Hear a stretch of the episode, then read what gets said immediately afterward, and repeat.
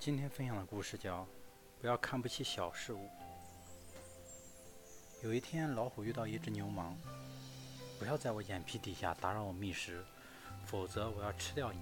老虎生气地喝道：“嘻嘻，只要你够得着，就来吃啊！”牛虻嘲笑老虎，并且爬在老虎的鼻子上吸血。老虎用爪子来抓，牛虻又飞到老虎背上。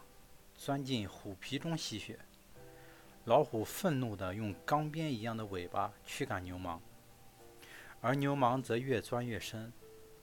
老虎躺在地上打滚，妄图压死牛虻。牛虻又引来了一大群同伙，群起而攻之。没过久，老虎便奄奄一息了。千万不要看不起小事物，比起老虎。牛虻微不足道，却能置其于死地。其实生活中，我们最大的敌人就是自己不屑一顾的小缺点。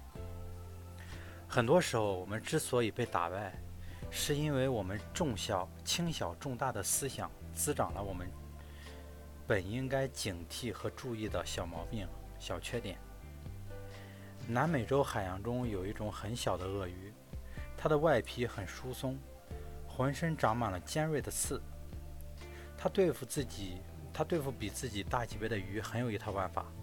当大鲨鱼把它吞进肚子里时，它就会缩成一个刺球，用身上的刺一边到处乱刺乱撞，一边啃吃鲨鱼肉。鲨鱼呢，虽然很疼痛，可毫无办法，只能听之任之，最后一命呜呼。小鳄鱼吃大鲨鱼的方法揭示了这样一个道理：我们的小缺点、小毛病就如同这种小鱼，它会以自己独特的方式吞噬我们心中的大目标。你很年轻，一定会有一些缺点，可能是致命的。